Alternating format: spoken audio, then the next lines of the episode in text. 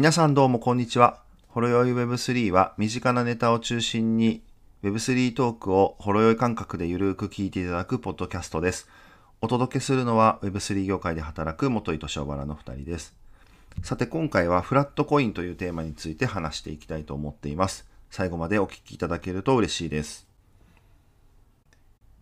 フラットコイン。トークンですね。トークンですフラットコインっていう、まあ、ちょっと前から言われてるんですけど、新しいまたコインが出てきましたっていう感じですかね、うんうん。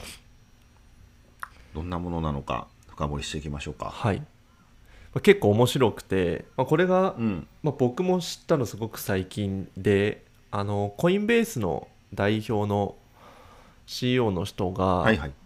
ちょうど8月末ぐらいにあの暗号通貨系のいわゆる Web3 のプロジェクトの10個のアイデアを考えてみたみたいなことをこう発表したんですよコインベースの代表が。でそのうちの一つがいわゆるフラットコインっていうもので、まあ、次のステーブルコインはフラットコインだっていうそのコインベースの代表がコメントしてたりしてて僕はちょっとあのーここで知ったっていう感じなんですけど、まあ、プロジェクトは前からあったものもあったりしているみたいで、まあ、結構面白いプロジェクトだったりとか面白いコインだったりするのでぜひちょっと紹介できればなっていう感じですね、ちなみに質問があって、しょばらくん、このフラットコインっていうのは、特定のプロジェクトの名前じゃなくて、そのステーブルコインの種類、カテゴリーの名前をフラットコインっていうの？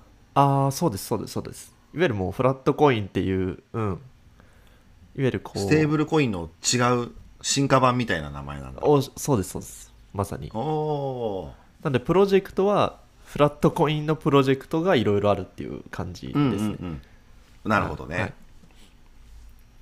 っていう感じで、まあ、そもそもなぜ出てきたかみたいなところで言うと、まあ、結構うーんとビットコインとかだとどうしてもボラティリティ高かったりするじゃないですか大きいというか、はどうしても決済使いにくかったりとか。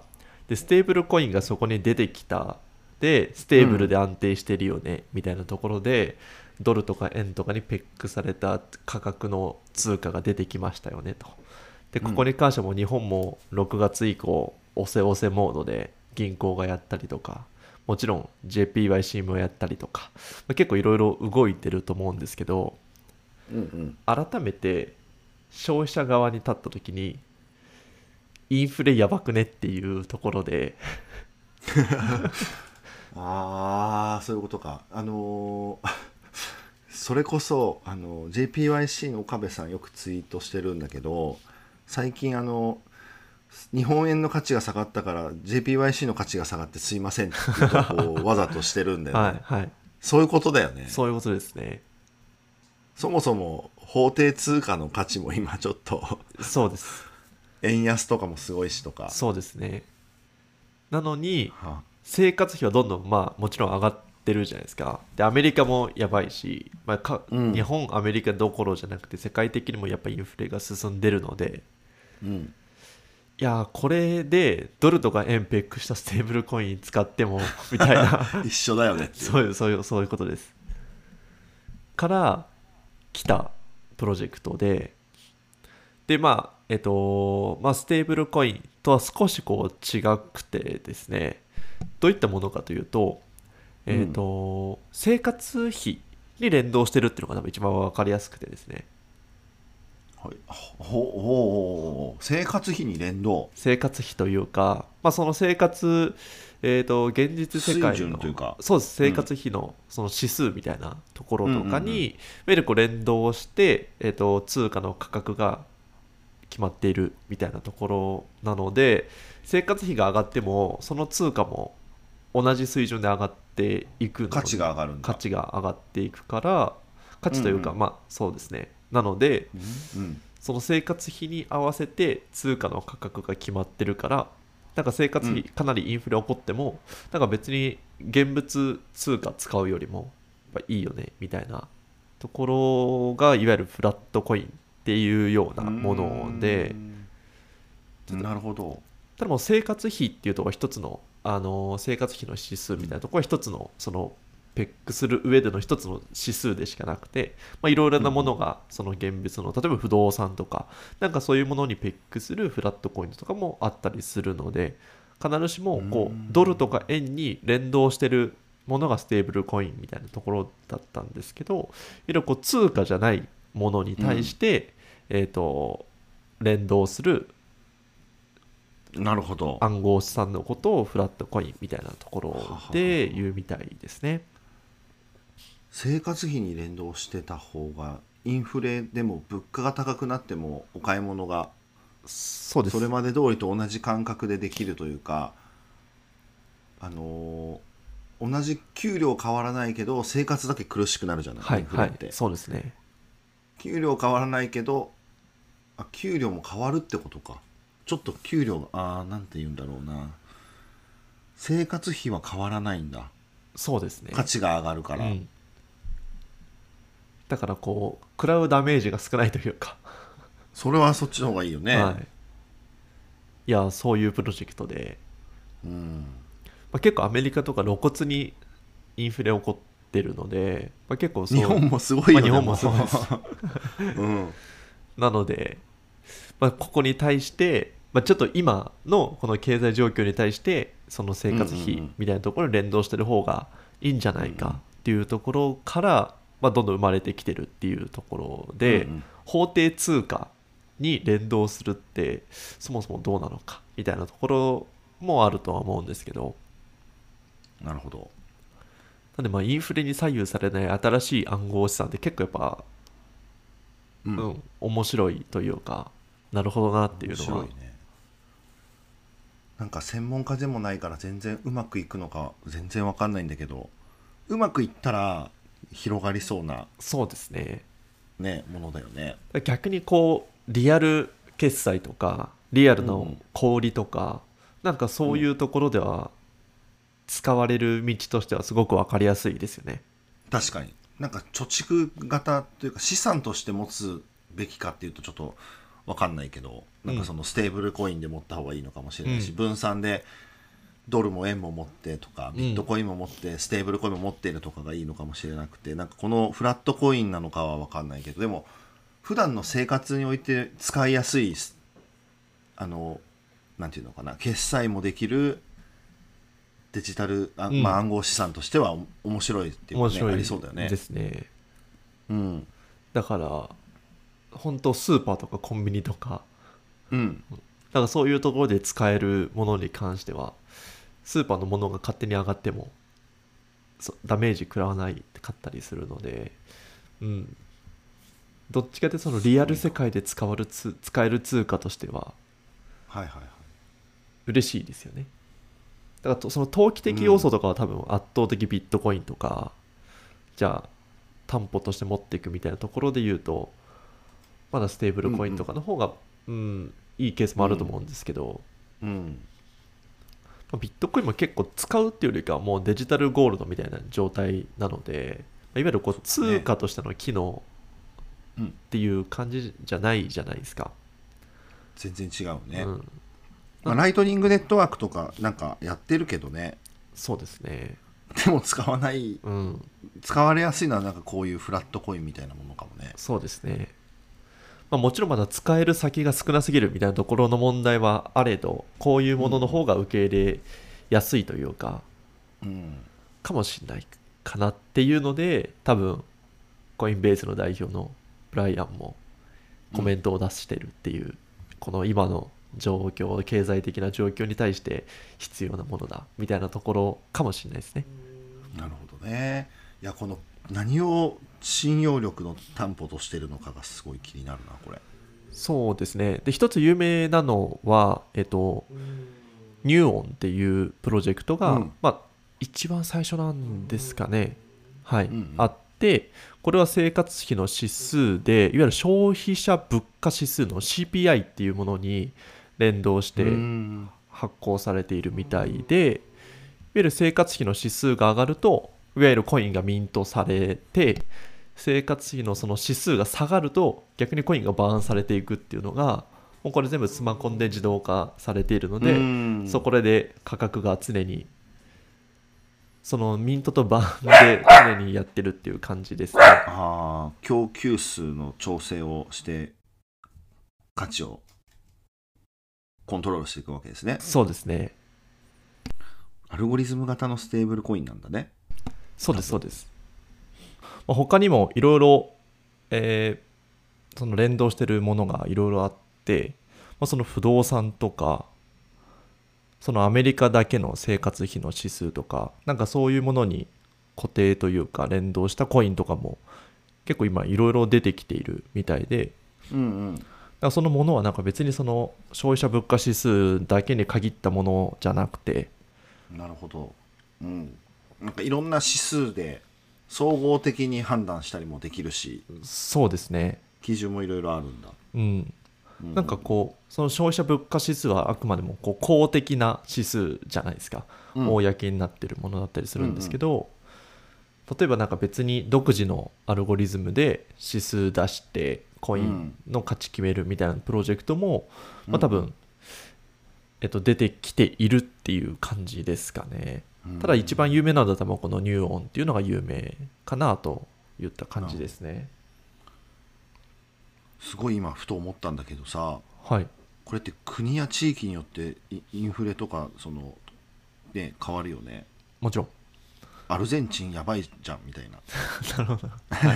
アルゼンチンの生活費指数に合わせるわけにはいかないじゃん、うんうん、うん。これグローバルでこう通用するんだろうかねっていうのをちょっと聞いててなんか国のた通貨みたいな感じの使い方なのかな、今は多分そうですね。アメリカでプロジェクト立ち上がってたアメリカの指数みたいなところで連動してるものは結構、うん、今調べているというか僕が知ってる中で多かったりするんですけどなんかそこはそうですね、まあ、グローバル基準の何かし公的な指数に基づくフラットコインとかが出てきてもいいかもしれないですね。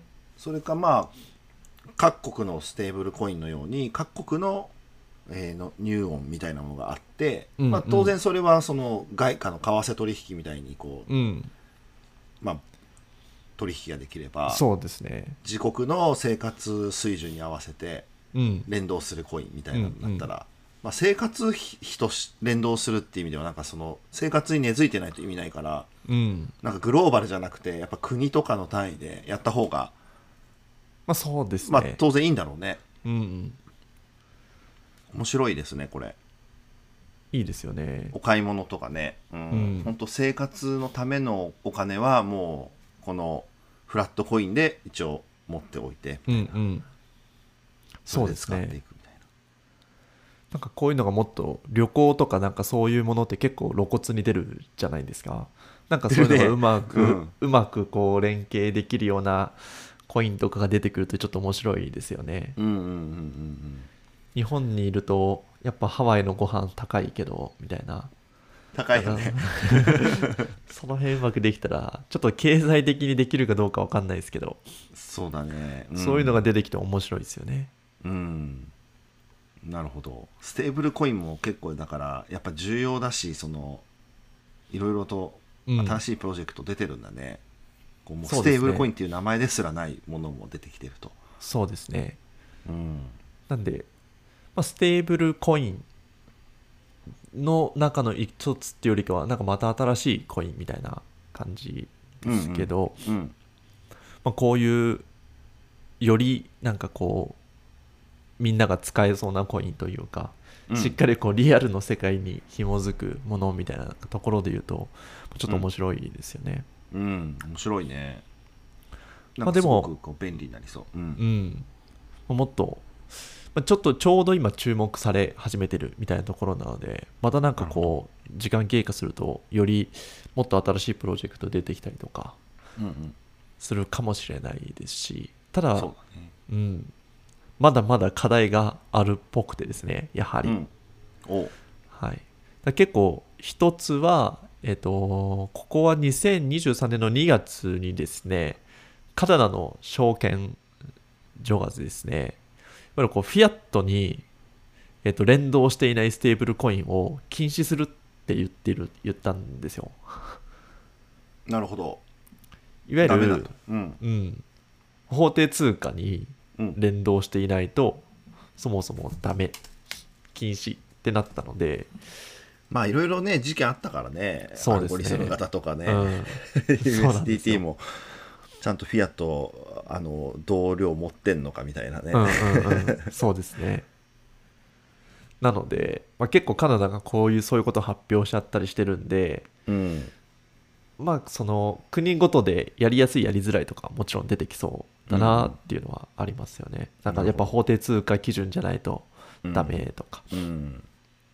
そうだよね。なんか仮想通貨にのなんかこう ETF みたいなものと連動す連動っていうか担保にするステーブルとかもあるけど、はい。結構ボラがねやっぱりあるからね。そうですね。まあでもうん。ここはまた規制,、うんうん。規制との戦い。いやだってでもペグが外れるとか本当もう大事件だからね。はい。ステーブルコインの。そうですね。あっちゃいけない話なんでね。そうですここはねちゃんと一個ずつ潰していかないとダメだよね、うん。そうですね、まあ、しっかりこう人が通貨として使うってなると、まあまあどうしても国と絡んでくるんでうん。そこはそうですよね。無視しちゃいけないし。いけないねこれは。うん。とかですね、まあ、もちろんその投資家が資金引き出したりとか、えーうん。とその減えー、とマイナスになった時に、まあ、損失をこう補填するようなうん。資産をそのフラットコインの運営元がやっぱ確実に保有してないといけないとか。なんかまあうんそういうの辺も問題もあるので、じゃあその辺をどう解決していくのかみたいなところはやっぱりそのステーブルコインの課題もありますけどこういんううん。フラットコインの課題もまだまだあるので、うんうんこういうのが一つ一確つ潰れていくとよりなんかこううん。広がっていくんじゃないかなっていうのはありますよね。うん。そうだよね。なんかこうイノベーションって本当になんかそのこうなんかこう無邪気な子供がわーっていろんなこうわーって遊んでるのをなんか、はい、おかみがこうお叱りをしてそうですね。こらってして、はい。入っていってこう正しい道をこうあの模索しながら な成長していくみたいな感じだしねそうですね。やっぱ規制規制ってなんかマイナスに思うけどなんか最近俺あんまそんな規制ってすごい大事っていうか、うん、まあもともと大事だしうん、適切な規制あってこそのなんかイノベーションって起こるんだよねっていうのはすごい思うよね。確かに。ルール上での自由が全てですからね。そうルールがあって自由があるというか。なんか利用者のやっぱハイリスクハイリターンすぎるとねうん。ハイリターンだといいんだけどハイリスクでなんかこう損害被った時だけさやっぱこうちょっと国に助けを求める風潮ってあるじゃんちょっとないそうですね。ありますね。確かに。そうですね。適切な規制のもとそのルールをいかになんかこう飛び越えるかみたいなのがイノベーションだったりするのかなとかもうんうんうん思うけどねそうですね。うんままあバイナンスみたいな。うん。バイナンスみたいな各国の抜け道を うまく天才的に抜いていくうん人たちもいますけど、うん。でバイナンスなんかあった時バイナンスに責任取れって言って取れないみたいな。うん、じゃあ政府がなんか補填しますとかってないもんね。ないですね。自己責任がねやっぱつきまとうというかね、そうですね。あの FTX ジャパンのあの資金資産凍結がこう早く解除されたみたいなところ、うん。やっぱその規制あってこそのなんか安安心感というかね、うん、結果良かったねっていうのもあるからね。そうですね。うん。まあ、もちろんその自己管理の世界ではあるんですけど規制があることで若干こうやっぱ完全自己管理プラス国守ってくれるみたいな方がやっぱ安心できますもんね。そうだね。それ最強ですね。うん、ですね。まあちょっとうん。フラットコインどうなるかは見ものですけど、一つこう、新しいプロジェクトというか新しい概念みたいなところで言うと、そうだね。結構今までなかったんじゃないかなっていううんうのは、んうん。うん。なんかこういう時代背景だからこそ出てきてるのもあるだろうしね。そうですね。うん。社会情勢に乗ってうん拡大していければうん。面白いですよね、なるほど面白いですね、うん、はい。はい。じゃはい。あそんなところですかね。うん。はい。最後に番組を聞いてくださった方はぜひフォローお願いします。また番組で話してほしいトークテーマの募集をしています。Spotify の各エピソードの Q&A のコメント欄、または Twitter でハッシュタグ、ほろよい Web3 とつけてツイートお願いします。はい。ディスコードの方でもぜひおしゃべりしましょう。はい。というこ。とでありがとうおございました。待ちしてます。ありがとうございました。